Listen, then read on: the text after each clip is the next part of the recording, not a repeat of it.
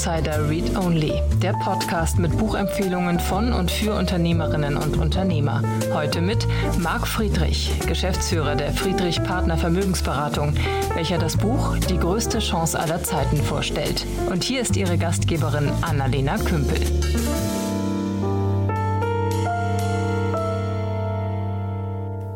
Vielen Dank und herzlich willkommen zur heutigen Folge von Read Only. Mein Name ist Annalena Kümpel und ich spreche heute mit Marc Friedrich über sein neues Buch Die größte Chance aller Zeit. Marc ist für unseren Podcast ein etwas ungewöhnlicher Autor. Es geht nämlich in seinen Büchern viel um Politik, vor allem Wirtschafts- und Geldpolitik, aber auch um Anlagestrategien und Vermögenssicherungen. Aber sein aktuelles Buch beschäftigt sich damit, wie diese ganze Krise jetzt zustande gekommen ist, was es in Zukunft für uns und für unser Geld bedeutet. Und wir schauen im Interview sehr stark auf die unternehmerische Perspektive des Ganzen, welche Chancen sich jetzt für UnternehmerInnen bieten und wie UnternehmerInnen jetzt sinnvoll mit ihrem Geld umgehen. Es war ein sehr spannendes Gespräch. Man merkt, Marc ist wirklich tief, tief, tief in seinen Themen drin. Also man muss manchmal gut zuhören und ich habe auch zwischendrin nochmal nachgefragt und nochmal ein paar Begriffsdefinitionen raus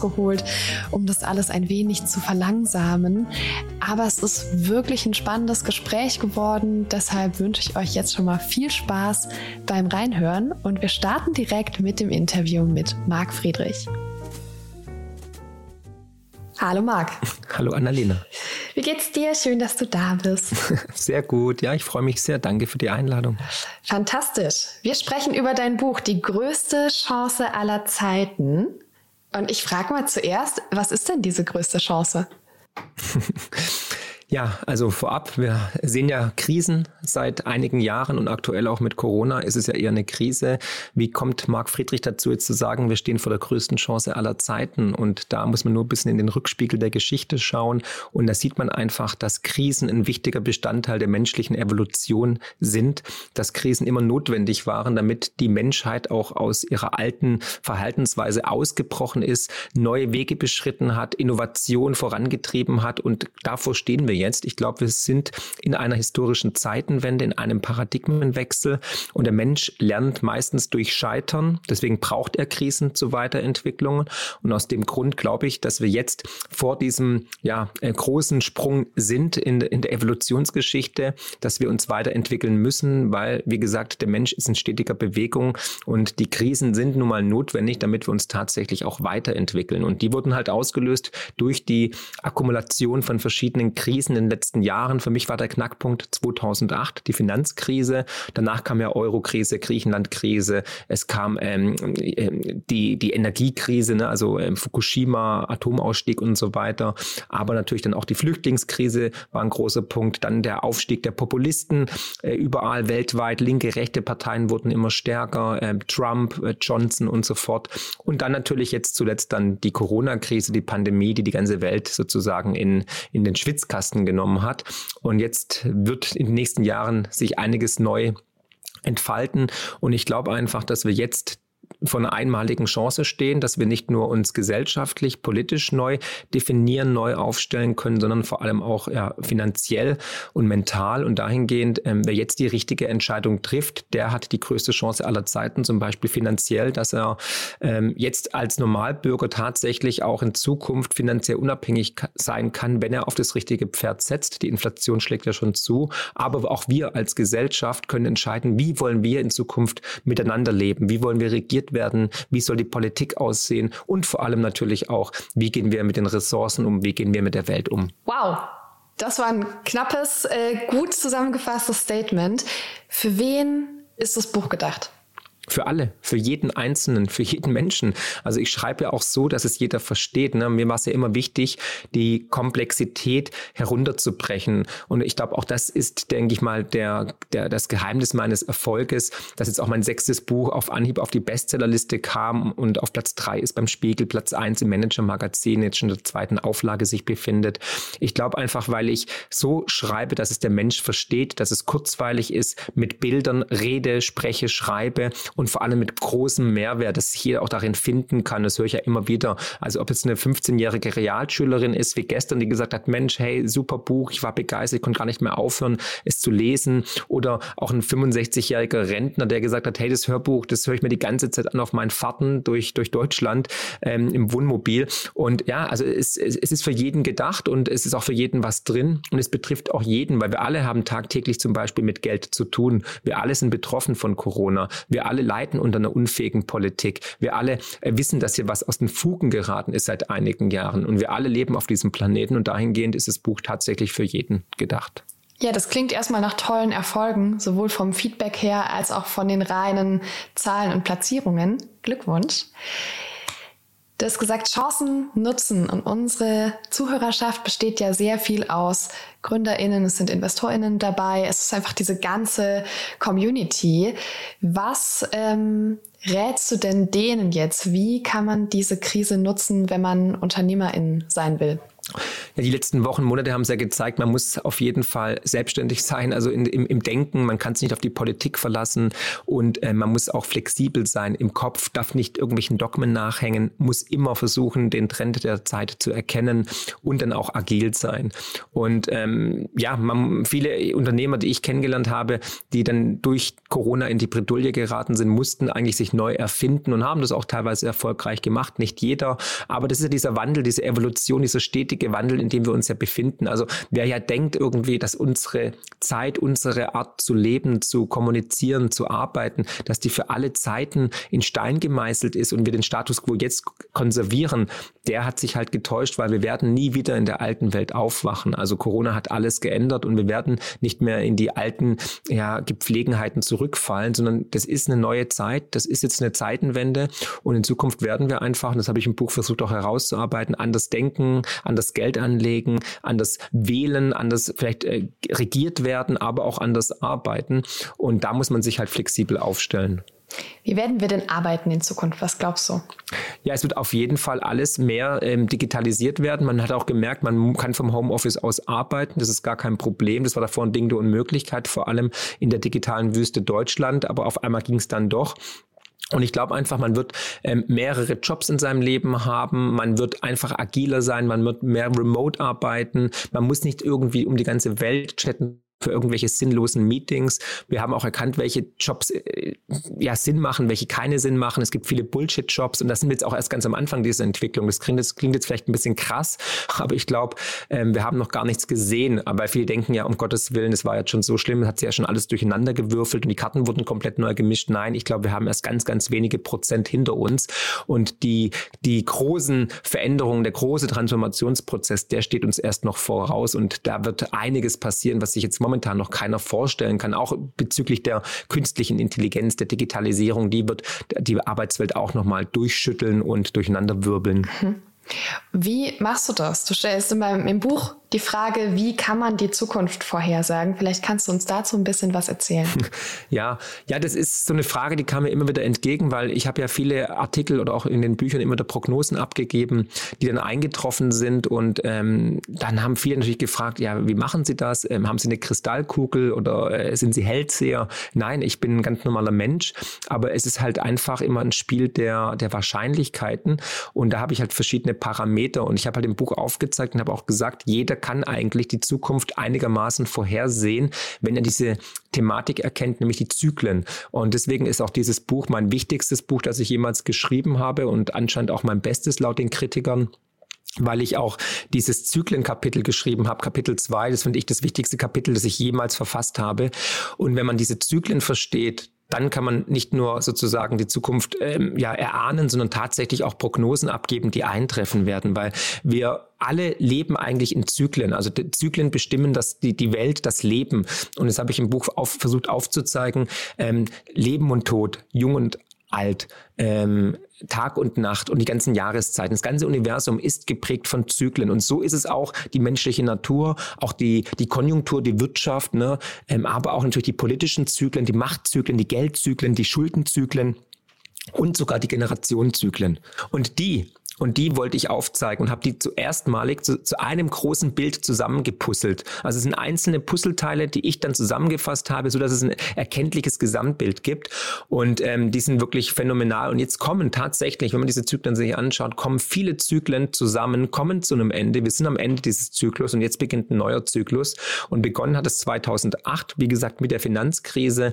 Und jetzt kommt der Höhepunkt in den nächsten Jahren und dann beginnt ein komplett neuer Zyklus, ein neuer Schuldenzyklus, ein neuer Politik, Geld- und Machtzyklus. Und der hat nun mal das inne, dass er alles durcheinander wirbelt, dass die Karten komplett neu gemischt werden, dass wir komplett neu arbeiten werden, neu regiert werden. Und es kommt alle 80 bis 90 Jahre, so diese große Transformation, dieser große Veränderungsprozess. Und diesen Zyklus kann man erkennen. Und das habe ich halt versucht im Buch und im Kapitel 2, wie gesagt, ähm, ja, verständlich darzustellen.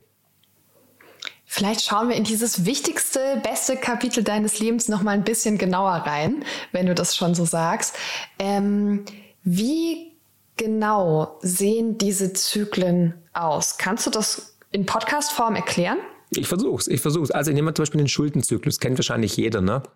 Also es gibt einen kurzfristigen Schuldenzyklus, der dauert so fünf bis sieben Jahre, dann kommt eine Rezession. Das wurde aber jetzt in der letzten, in der letzten Dekade ausgebremst, weil die Notenbanken einfach es nicht zugelassen haben, dass große Rezessionen entstehen, weil die dagegen angedruckt haben und die Zinsen historisch tief abgesenkt haben. Und dann gibt es einen übergeordneten großen Schuldenzyklus, der geht so 50 bis 75 Jahre. Und dieser große Schuldenzyklus, der kommt jetzt zu einem Ende. Und der geht immer einher mit einer neuen Aufstellung des Geldsystems. Vor 75 Jahren war das Bretton Woods. Ne? Da, nach dem Zweiten Weltkrieg oder ja, wurde das Geldsystem neu geordnet. Es gab dann den goldgedeckten Dollar. Dollar war die Weltreservewährung bis zum heutigen Tage übrigens. Und dann hatte man praktisch sich darauf vereinbart, dass alles Geld der Welt sich an den Dollar orientiert. Also war auch die D-Mark damals praktisch indirekt durch die Dollarbindung ähm, ja indirekt auch Gold gedeckt. Und ähm, jetzt kommt dieses System zu Ende. Wir sehen, der Dollar hat seine Vormachtstellung verloren. Wir haben auch seit 1971 kein goldgedecktes System mehr. Man hat es aufbrechen müssen, weil die Staaten sich immer mehr verschuldet haben, um dann auch diesen Wirtschafts-, um dieses Wirtschaftswachstum auch mit Pump zu finanzieren. Und am Ende dieses Kreditzyklus und Schuldenzyklus ist es halt so, dass die Schulden immer weiter ansteigen. Und das kann man bis ins Römische Reich zurückverfolgen. Auch damals zum Beispiel hat man begonnen, also jedes Imperium, jede Großmacht ähm, hat dann die Weltreservewährung inne und fängt dann immer mit einem gesunden Geldsystem an. Ne? Das heißt dann Sound Money. 1944, Bretton Woods war goldgedeckter Dollar. Man wusste einfach, für diesen Papierschein bekomme ich eine bestimmte Anzahl oder Gramm von Gold. Und jetzt gehen wir 2000 Jahre zurück ins Römische Reich, als es äh, sozusagen anfing zu wachsen, sich auszudehnen, das äh, römische Imperium, hatte man den, den Dinar, den Solidus, den Aureus. Das waren goldgedeckte Währungen. Also es war auch ein gesundes Geldsystem. Jeder wusste, da ist Gold drin in diesen Münzen. Und dann hat man man angefangen, ja, dann kam Korruption, es kam Inflation, man wuchs zu schnell, man hat Fehler begangen und so weiter. Und dann hat man halt angefangen, dieses Geld, dieses gesunde Geldsystem aufzubrechen. Das ging dann über Clipping, also man hat die Münzen entweder beschnitten oder abgeschliffen oder man hat einfach andere nieder, äh, ja, niedrigere Metalle mit eingefügt. Also man hat dann Kupfer beigemischt oder, oder, oder, oder Nickel und so weiter und hat damit das Geld verschlechtert. Und damit erodierte natürlich auch das Vertrauen der Menschen Menschen in das Geldsystem. Und was man sehen kann in der Geschichte der Menschheit ist, wenn das Geldsystem aufgebrochen wird, wenn das erodiert, erodiert auch die Gesellschaft, also moralisch, ethisch, ja, verwahrlost tatsächlich. Und das ist auch immer das, der Beginn vom Ende eines Imperiums. Und es war im Byzantinischen Reich so, es war im Römischen Reich so, es war bei den Franzosen so, es war im englischen Imperium so. Es ist immer das gleiche Spiel. Man beginnt mit einem guten, soliden Geldsystem, welches den Menschen Vertrauen und Halt gibt. Und sobald dieses aufgebrochen wird, verwahrlost dann auch praktisch die Gesellschaft und ähm, dann ist Ende Gelände. Und da gibt es auch einen schönen Spruch von Michael Hopf, der, das habe ich auch zitiert im Buch, der gesagt hat, also ähm, schwere Zeiten kreieren starke Menschen, starke Menschen kreieren gute Zeiten, gute Zeiten kreieren schwache Menschen und schwache Menschen kreieren schwere, harte Zeiten. Und genau da sind wir jetzt. Wir haben einfach, wie gesagt, jetzt ähm, viele Fehler begangen, sind wohl Anführungsstriche verweichlicht oder haben Luxusprobleme, die keine sind und müssen uns jetzt fragen, worum geht es überhaupt, was ist der Sinn des Lebens? Und deswegen ist Geld so wichtig, deswegen sind die Zyklen so wichtig. Und noch wichtigerer, äh, auch ein wichtiger Zyklus, den ich noch erwähnen möchte, neben Kontratiev, die alle im Buch ausführlich beschrieben sind, ist der Generationenzyklus. Und der ist hochspannend und der ist auch erstmalig in deutscher Form erschienen auf einem, äh, in einem Buch, nämlich da gibt es zwei Wissenschaftler, äh, Neil Howe und äh, William Strauss aus den USA, die haben für über 20 Jahren schon ein Buch geschrieben, geschrieben, das heißt The Fourth Turning, also die vierte Wende. Und die haben sich genau auch an diesen Zyklen orientiert und haben dargestellt anhand der amerikanischen Geschichte, wie praktisch alle 80 bis 90 Jahre, also immer so die Lebenszeit eines Menschen, das haben ja schon die Etrusker gemacht mit dem Seleculum, dass praktisch alle 80 bis 90 Jahre eine große Veränderung passiert. Die Etrusker haben alle 90 Jahre gesagt, äh, gibt es einen Schuldenschnitt, ne, die Schulden werden entlassen und man beginnt alles neu zu starten. Und Neil ähm, ähm, Howe und ähm, William Strauss haben dann halt entdeckt, dass es überall immer zu sehen ist, diese, diese, diese Zyklen, diese Lebenszeit und haben auch gesagt, alle 80 bis 90 Jahre gibt es einen Power Shift, gibt es neues Geld, verändert sich was und haben das anhand der amerikanischen Geschichte dargestellt und tatsächlich, es passt wie die Faust aufs Auge. Na, da hatten wir die amerikanische Revolution sozusagen von den Engländern, dann den amerikanischen Bürgerkrieg, dann hatten wir den Zweiten Weltkrieg und jetzt halt sehen Sie auch mit dem Beginn 2005 haben Sie gesagt, also ein bisschen früher wie ich, dass da die, die, die, die nächste, der nächste Fourth Turning begonnen hat und 2025 dann endet im Höhepunkt. Und es geht immer bei Ihnen einher mit ähm, Unruhen, sozialen Konflikten, teilweise sogar Krieg und dann einer Neuordnung des Geldsystems als auch des politischen Systems. Und da befinden wir uns meiner Ansicht nach jetzt, also wenn man die Beschreibung anschaut von beiden, die ich im Buch auf Deutsch übersetzt habe, dann passt es leider auf unsere jetzige Zeit wie die Faust aufs Auge. Also viele Indizien sprechen einfach dafür, dass wir tatsächlich in dieser Zeit Zeitenwende sind. Und ja, da muss man sich jetzt darauf mental vorbereiten, weil, wie gesagt, wir haben eigentlich noch gar nichts gesehen. Und das ist das Ziel meines Buches, zu sagen, okay, es kommt noch ein bisschen härter, ne? es wird erst schlimmer, bevor es besser wird, aber in dieser Krise besteht auch eine gigantische Chance für uns als Menschheit. Und ich glaube tatsächlich, dass diese Krise uns auf eine komplett neue Bewusstseinsstufe katapultieren kann und wir danach in ein goldenes Zeitalter eintreten werden. Okay, wir müssen einmal kurz durchatmen und das verarbeiten, was du gerade gesagt hast. Das geht nämlich alles sehr, sehr schnell hier. Das heißt, du sagst voraus, es kommt eine Zeit auch von großer Instabilität jetzt, oder? Ja. Genau. Wie kann ich denn in dieser Zeit überhaupt unternehmerisch handeln und planen? Also in jeder Krise, auch im Zweiten Weltkrieg, ähm, als Bomben gefallen sind, gab es immer Unternehmen und ähm, hat man immer weitergemacht. Der Mensch will überleben, der Mensch glaubt ans, ans Gute, der Mensch hat die Sehnsucht voranzuschreiten in seinem Leben. Und man muss einfach wichtig, das wichtigste Päckchen, das man jetzt sozusagen packen muss, ist, man muss sich einfach mental darauf einstellen, dass die Welt nicht mehr so sein wird wie zuvor, dass die Krise jetzt tatsächlich vorbei ist. Und wenn man dieses Mindset hat, dann hat man schon 50 Prozent mehr als 80 Prozent der Bevölkerung da draußen, die einfach glauben, ja, das war's jetzt, jetzt geht's weiter wie zuvor. Nein, wird es nicht. Wir werden verzweifelte Maßnahmen der Notenbanken sehen. Wir werden weiter völlig überforderte Politiker sehen. Wir werden ähm, sinnlose Projekte sehen. Wir werden sehen, wie Steuergelder verschwendet werden, für die wir ja im Endeffekt alle haften und auch zahlen werden, mit Wohlstandsverlusten, mit Inflation. Wir werden ähm, ja größere Krisen sehen. Und darauf muss man sich einfach einstellen. Dann kann man auch dementsprechend äh, entspannt reagieren und auch sich vorbereiten. Jeder Unternehmer kann jetzt schon zum Beispiel ähm, ja, Geld auf die Seite bringen oder in sichere Häfen steuern. Er kann sich darauf vorbereiten, die Mitarbeiter darauf vorbereiten. Man kann nach Alternativen schauen, dass man nicht nur ein sozusagen Standbein hat, auf dem man steht, sondern versucht noch ein zweites, ein drittes Standbein ähm, im, im, im Business zu etablieren, weil man genau weiß, hey, wenn ein Standbein wegbricht, dann habe ich immer noch zwei weitere. Also auf zwei, drei Beinen steht sich einfach stabiler als nur auf einem. Und so versuche ich natürlich auch in der Beratung die Kunden darauf vorzubereiten, nicht nur monetär, finanziell, sondern halt auch mental, dass sie wissen, okay, wie kann ich mich als Unternehmen, als Unternehmer vorbereiten, wo kann ich, wo gibt es Chancen, wo gibt es Alternativen. Und wir sehen ja, die Politik hat ja Chancen genützt in der Krise, ne? Maskendeals und so weiter ähm, Durchregieren an, abhanden des Parlaments, ähm, ungeliebte Gesetze auf einmal zu realisieren, die unter normalen Umständen niemals möglich gewesen wären. Und da haben auch gibt es immer Gewinner und Verlierer wie in jeder Krise. Und dahingehend ähm, ist es einfach wichtig, dass man der Realität ins Auge blickt, dass man dieses Puzzle zusammensetzt und dann für sich ein Bild macht. Und da versuche ich halt hinzuweisen, weil ja, es gibt halt leider wenige Mahner da draußen, die sagen, Leute, da ist was wirklich aus den Fugen geraten und es wird auch nicht mehr so sein, wie es wird, weil die Leute denken jetzt alle, jetzt lassen wir uns alle impfen und dann wird es wieder wie früher. Nein, wird es nicht. Und wir können in zwei Jahren mal zurückblicken auf den Podcast und können ja schauen, ob sich das bewahrheitet hat. Was glaubst du denn, wie es jetzt wird? Relativ mal ganz konkret deine Vorstellung davon? Es wird erstmal schlimmer. Also wird viel, viel schlimmer.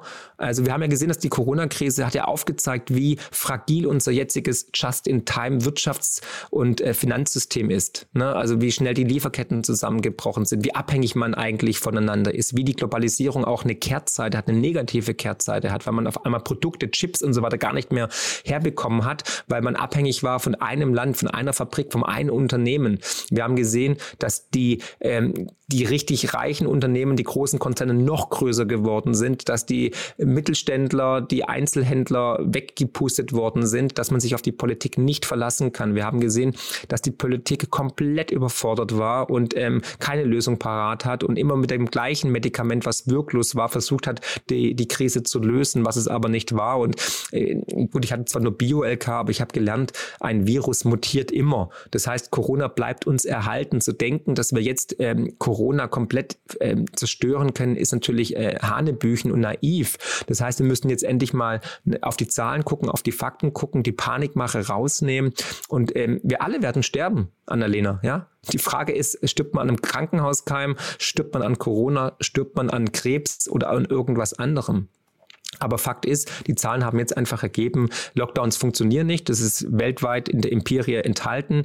Wir sehen, ähm, dass die Impfungen auch nicht zu 100 Prozent wirken. Aber wir sehen auch vor allem, dass dieses Virus vor allem für Risikogruppen schädlich ist, vor allem äh, für, für ältere Menschen oder für Erkrankte. Also Kinder sind weder die Superspreader noch sind sie gefährdet, dass sie einen schweren Verlauf haben. Wir sehen, Long-Covid gibt es wohl auch nicht. Wir sehen, dass die, das Durchschnittsalter derjenigen, die daran versterben, ist in Deutschland 85 Jahre, in anderen Ländern auch zwischen 80 und 85. 85 und dass die meistens auch mit Vorerkrankungen einhergingen. Wir wissen nicht, sind die mit oder an Corona äh, gestorben und so weiter. Aber Fakt ist, wir müssen jetzt wieder die, die Wirtschaft sozusagen und die Menschen wieder ähm, eine Perspektive geben und die sehe ich gerade nicht. Ganz im Gegenteil, man fabuliert jetzt schon wieder den nächsten Lockdown und das finde ich Hanebüchen. Man spaltet die Gesellschaft, die Menschen sind gespalten wie noch nie, Familien sind gespalten wie noch nie und das ist eine brandgefährliche Entwicklung auch für die Demokratie und damit würde auch eine weitere Prognose eintreffen, dass wir in Zukunft immer mehr extremere Parteien sehen, weil das Vertrauen der Menschen in die Institutionen, in die etablierten Parteien immer weiter erodiert.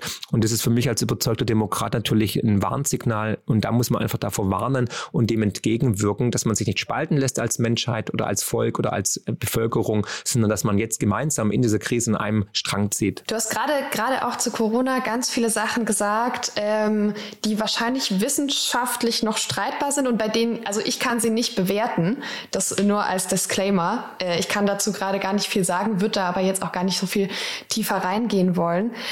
Aber gut, das heißt, das ist deine Idee von der Zukunft und du sprichst ja auch im Buch darüber, wie man in dieser Zukunft mit Geld umgeht. Das ist ja eines deiner großen Themen, na, wie man sein eigenes Vermögen sichert, sich selbst auch absichert, weil ähm, finanzielle Absicherung auch einfach insgesamt sehr, sehr hilfreich ist und dafür sorgt, dass Menschen sich deutlich besser fühlen. Wie sieht das in Zukunft aus? Vielleicht auch gerade vor dem unternehmerischen Hintergrund unserer Zielgruppe. Also genau, wie gesagt, für mich zählen immer Daten und Fakten nochmal, also auch zu der Corona-Kiste. Und ähm, generell muss man jetzt einfach äh, ja neue Wege beschreiten. Das altbewährte funktioniert einfach nicht mehr. Ich denke mal, jeder spürt doch intuitiv, dass hier wirklich was aus dem Ruder gelaufen ist in den letzten Jahren. Und wie gesagt, Knackpunkt war die Finanzkrise, weil Geld regiert die Welt, an, an, Geld hängt eigentlich allem und es geht immer ums Geld. Sieht man in jeder, in jeder Krise und in jeder Situation eigentlich. Und deswegen glaube ich tatsächlich, dass man jetzt anfangen muss, alt, alt, altbewährte traditionelle Investments in Frage zu stellen, sein Portfolio neu zu überdenken und neue Wege zu beschreiten. Und wir sehen, die Staaten machen unlimitiert Schulden. Wir sehen, die Notenbanken drucken unlimitiert Geld. Hat es jemals in der Geschichte funktioniert? Konnte man ähm, Wohlstand erzeugen durch die Druckerpresse? Konnte man ähm, Krisen lösen durch Schulden. Nein, hat man eben nicht. Das hat es immer nur ver verzögert. Man hat sich immer teuer Zeit erkauft. Aber im Endeffekt ist es keine Lösung. Also wir versuchen gerade, wir haben gerade die Hybris, dass wir die Mathematik, also ein Naturgesetz überlisten, indem wir sagen, komm, wir drucken einfach Geld, dann werden die Krisen verschwinden. Hat noch nie funktioniert, ob in Russland, Jugoslawien, Argentinien, Zimbabwe, Weimarer Republik ist immer in einem Desaster geendet. Ne? Kurzfristig mag das funktionieren, aber mittel- bis langfristig eben nicht. Und wenn die jetzt nur mal unlimitiert Schulden machen und Geld drucken, braucht man eine Art Gegengewicht, eine Art Lebensversicherung für seinen Wohlstand, für seine Kaufkraft. Und zwar egal, wie viel Geld man hat, ob man wenig hat oder viel hat. Und deswegen werden die Karten komplett neu gemischt. Jetzt stehen wir an diesem Scheideweg und können ganz klar entscheiden. Ich glaube, diejenigen, die jetzt diese historische Chance nutzen und ihr Geld in limitierte Werte investieren, werden massiv profitieren, weil wir werden eine starke Inflation sehen, eine, also eine starke Aufwertung von, von Vermögensassets, die wir in den letzten Jahren ja schon hatten Staaten durch die Notenbanken ähm, favorisiert. Aber deswegen braucht man jetzt, wie gesagt, eine Art Lebensversicherung für seine Kaufkraft, für seinen Wohlstand, für sein Geld, für sein Vermögen in durch die Natur oder durch die Mathematik limitierte Werte. Deswegen beginnt meiner Ansicht nach jetzt das Zeitalter der Sachwerte. Aus dem Grund habe ich jetzt auch auf meinem YouTube-Kanal diesen Superzyklus-Serie begonnen, ne, wo es um Rohstoffe geht, wo es um Gold geht, wo es um Bitcoin geht. Und ich glaube einfach alles, was limitiert ist durch die Natur oder durch die Mathematik, wie jetzt Bitcoin oder Gold, Silber, Unternehmen, Land und so weiter, wird im Preis stark steigen und wird in den kommenden Jahren ähm, ja stark gegenüber Papierwährungen, die weiter entwertet werden, ähm, ja, Wert gewinnen.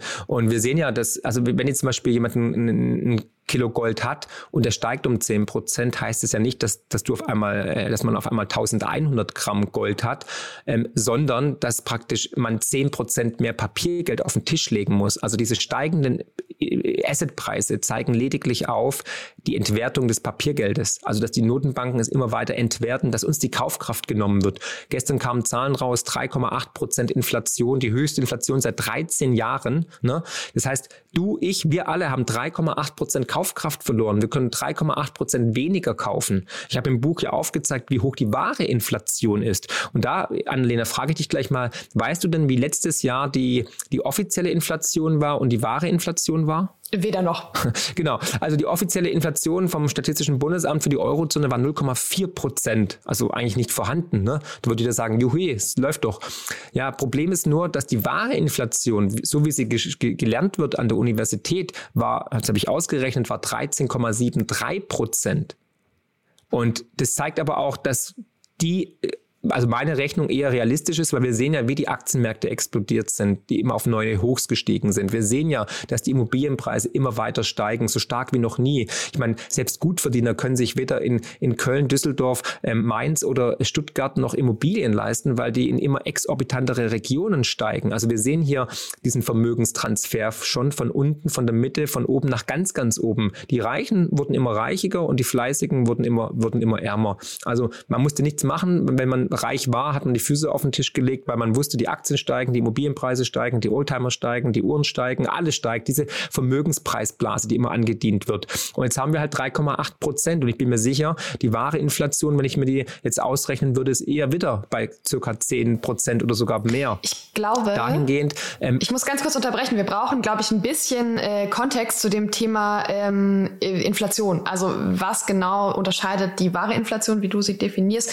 von der Inflation, die angegeben wird. Genau, also die, die Inflation, die angegeben wird, ist die, sind die offiziellen Zahlen. Da hat das Statistische Bundesamt einen Warenkorb mit 650 verschiedenen Waren drin, ne, die das Leben spiegeln sollen, aber die nicht ganz wirklich austariert sind, weil ich lege mir jetzt nicht jeden Monat ein Handy auf, auf, aufs Butterbrot oder so oder kaufe mir jeden, jeden zweiten Monat irgendwie einen Speicher oder einen neue, neuen LCD-Fernseher. Ähm, die wahre Inflation, so wie sie, wie gesagt, ökonomisch ausgerechnet wird, volkswirtschaftlich, ist Geldmengenwachstum also wie viel Geld produziert die Notenbank pro Jahr? Geldmengenwachstum M3 minus Wirtschaftswachstum.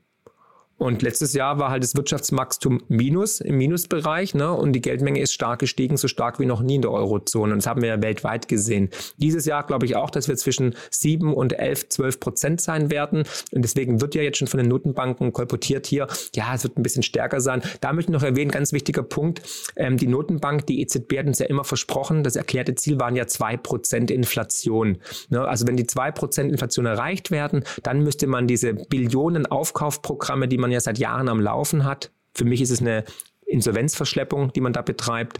Ähm, dann wird man die einstellen und dann wird es auch wieder Zinsen auf dem Sparbuch geben. Ist ja vor allem für die Schwaben wichtig, ne? Zinsen auf dem Sparbüchle. Wir haben ja seit 2016 eine Nullzinsphase. Also kann ja keiner mehr adäquat Geld ansparen, äh, risikolos. Das heißt, man zahlt ja sogar Geld auf dem Konto durch Kontoführungsgebühren, teilweise sogar durch Minuszinsen. Und aus dem Grund hat man ja gesagt, ja gut, also wenn wir die zwei Prozent erreichen, dann wird es kein Aufkaufprogramm mehr geben und die Zinsen werden wieder steigen. Jetzt haben wir seit Monaten die zwei Prozent gerissen, ne? Im, im, im Mai, im Juni, jetzt auch im Juli und so weiter weiter. Und was sagt die Frau Lagarde, die, die nicht demokratisch gewählte ähm, Präsidentin der EZB, sagt, nö, wir machen jetzt erstmal weiter so. Also obwohl wir das Ziel überschossen haben, will man weiter Billionen ins System pumpen, will weiter den Zins im Keller lassen, will weiter die Menschen sozusagen ja, enteignen und die, die Altersvorsorge immer weiter erschweren, bringt damit auch die Banken natürlich in die Bredouille und die Versicherung, weil es immer schwerer wird, natürlich diese Zinsen zu erwirtschaften, weil davon leben die ja. Ne? Und dahingehend ähm, ist es diese Zeitenwende auch im monetären Bereich und die Inflation offiziell offiziell, die uns aufgetischt wird, ist nicht die wahre. Und es wird auch gar nicht mehr so bestritten von offizieller Seite. Deswegen wird ja peu à peu an dieser Zinsschraube gedreht. Man sagt, ja, okay, jetzt machen wir 2%, jetzt haben wir doch 3%, wir werden längere Zeit mit über 2% leben. Jetzt kam der Hammer mit 3,8%. Und da habe ich auch, wie gesagt, im Buch aufgezeigt, seit Einführung des Euros war die offizielle Inflation 28,3 Prozent. Also seitdem haben wir schon knapp ein Drittel unserer Kaufkraft verloren seit jetzt 20 Jahren, seit 2001. Und ähm, ich habe aber dagegen mal was anderes gestellt, einen Wertspeicher, auf den wir uns alle einigen können, nämlich Gold. Gold ist seit 5000 Jahren Geld. Ja, jede Notenbank der Welt hat Gold bis zum heutigen Tage im Schließfach liegen und das, obwohl wir seit 1971 kein goldgedecktes Geldsystem mehr haben. Trotzdem hat die Deutsche Bundesbank zum Beispiel den größten Goldschatz in der Welt, ne, den zweitgrößten größten Goldschatz in der Welt mit über 3600 Tonnen. Also entweder ähm, äh, trauen sie ihrem eigenen Produkt nicht, dem ungedeckten Papiergeldsystem, oder sie erwarten Inflation, oder sie sagen, hm, gehen wir doch mal lieber sicher und investieren in durch die Natur limitierte Werte und lassen das Gold mal im Schließfach liegen. Also siehe da und ähm, gegenüber Gold, wenn du Gold gegenüber der äh, gegenüber dem Euro aufzeigst, siehst du halt, dass der Euro gegenüber Gold 91 Prozent an Wert verloren hat seit 19, äh, seit 2001. Und das kommt der wahren Inflation doch viel, viel näher, wenn man diesen Wert Anker Gold heranzieht. Also hat man eigentlich fast alles in Euro an Kaufkraft verloren in den letzten 20 Jahren. Und deswegen äh, Bitcoin, gegenüber Bitcoin ist der Euro zum Beispiel schon in Hyperinflation, weil er 99,99 Prozent an Kaufkraft gegenüber Bitcoin verloren hat. Und das heißt, für mich ist das schlechteste Investment jetzt erstens Papiergeld, zweitens Geld auf dem Konto zu lassen, da gehört es auch einem nicht, das gehört der Bank. Ne? Und drittens natürlich nicht zu investieren. Aus dem Grund kann ich nur sagen, Leute, weil die Deutschen haben drei Billionen Euro auf dem Konto liegen, weil sie Anlagenotstand haben oder weil sie keine finanzielle Intelligenz haben.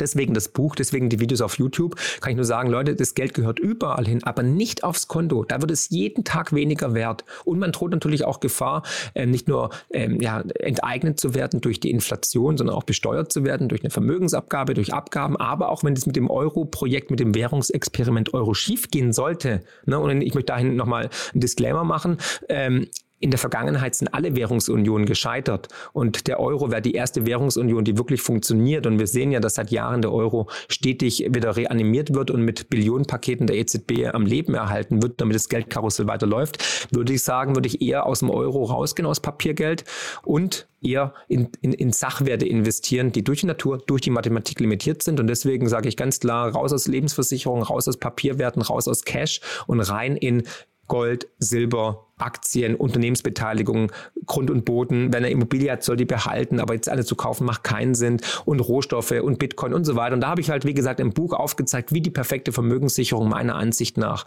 aussieht. Und wenn man jetzt so mal ein, Fazit zieht, muss man sagen, hat sich das jetzt, jetzt ja schon gelohnt, weil diese ganzen Werte natürlich stark angesprungen sind in den letzten Monaten. Das wäre jetzt tendenziell ein ganz guter Abschluss mit einem schönen Appell. Ich möchte aber noch eine Sache von dir wissen, bevor wir hier mal gucken, ob wir äh, unseren Podcast abschließen. Wie stehst du denn vor dem ganzen Hintergrund zu Investments in Startups? Ja, positiv. Also für mich gehören Unternehmensbeteiligungen auch dazu, weil die Innovation ist vor allem in Krisen wie jetzt unglaublich stark, weil jetzt muss der Mensch neue Wege beschreiten. Er steht mit dem Rücken zur Wand. Er muss jetzt einfach neue Wege finden. Und wenn man auch schaut, in der Vergangenheit waren Krisen auch immer die Zeitpunkte, wo die Innovation am stärksten vorangetrieben wurde, weil Not macht erfinderisch. Ja, ganz einfach. Und ähm, ich selbst bin investiert in mehreren Startups und ich glaube einfach Digitalisierung zum Beispiel, künstliche Intelligenz, aber auch Biotech und so weiter hat unglaubliche Chancen. Und natürlich ist es Risikokapital. Ne? Da sollte man auch nicht alles auf eine Karte setzen. Wichtig ist immer zu diversifizieren. Aber dahingehend kann man am Produktivkapital, kann man an Innovation, an Startups sich beteiligen. Und das sollte man auf jeden Fall tun, auch äh, mit einem gewissen Prozentteil. Aber niemals alles auf eine Karte setzen. Kein Klumpenrisiko. Aber ich finde es spannend. Und wie gesagt, gerade in Zeiten wie diesen ähm, gibt es da große, große Opportunitäten. Ähm, ja, und dahingehend würde ich da auf jeden Fall auch ähm, ja, einen Fuß in der Türe haben, um daran zu partizipieren. Haben wir noch irgendwas Wichtiges vergessen? Annalena, äh, vieles. Wir könnten über das Geldsystem reden, über die Politik, über die künstliche Intelligenz, äh, wie die Zukunft der Politik aussieht. Aber ich denke mal, ähm, das wäre dann vielleicht dann für, ein, für einen weiteren Podcast, denke ich mal, auf jeden Fall äh, eine gute Grundlage, um weiterzumachen. Genau, ich glaube, sonst müssten wir hier ein Hörbuch aufnehmen. Dann wird das nichts ja. mehr mit, mit Podcast. Dann brauchen wir so die nächsten sieben Stunden. Dann hast du noch was, was du zum Abschluss gerne weitergeben möchtest an unsere HörerInnen. Ja, es, ich habe zwei schöne Zitate, die, also das Einleitungszitat von meinem neuen Buch, Die größte Chance aller Zeiten, kann ich gerne vorlesen, weil das ist einfach wichtig und das ist auch meine Intention, ähm, nämlich von Leonardo da Vinci. Und der hat nämlich Folgendes gesagt und daran sollte man sich orientieren. Es gibt drei Arten von Menschen. Diejenigen, die sehen, diejenigen, die sehen, was ihnen gezeigt wird und diejenigen, die nicht sehen. Und meine Intention mit den Büchern, mit dem Podcast hier oder auch mit meinen Videos auf YouTube ist natürlich versuchen, die Menschen sehend zu machen. Und ähm, wenn ich dazu nur einen ganz kleinen Beitrag leisten kann, wäre ich unendlich dankbar und demütig. Und das zweite Zitat ist das Zitat von meinem vorletzten Buch, die, der größte Crash aller Zeiten. Ähm, das ist von William Shakespeare, der gesagt hat, das ist die Seuche unserer Zeit. Verrückte führen Blinde. Danke dir. Gerne. Ich wünsche dir noch einen wunderschönen Tag. Bis dann. Ciao, Marc. Dito, bleib tapfer, bleib gesund. Tschüss.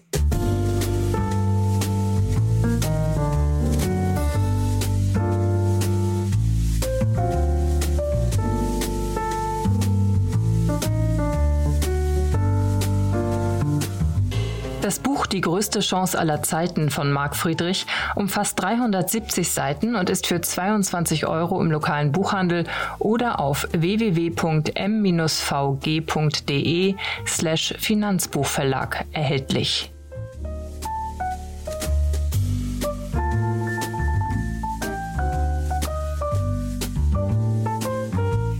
Ja, das war's schon wieder für heute mit Read Only. Das war das Interview mit Marc Friedrich. Ich hoffe, ihr hattet Freude daran und habt auch ein bisschen was für euch mitgenommen. Ich spreche hier nächste Woche mit Markus Vost über sein Buch Was würde Amazon tun? Und da schauen wir einfach drauf, wie Amazon eigentlich funktioniert und was ihr für eure Unternehmen daraus lernen könnt. Ich wünsche euch bis dahin eine fantastische Woche und wir hören uns nächsten Sonntag. Bis dann, ciao!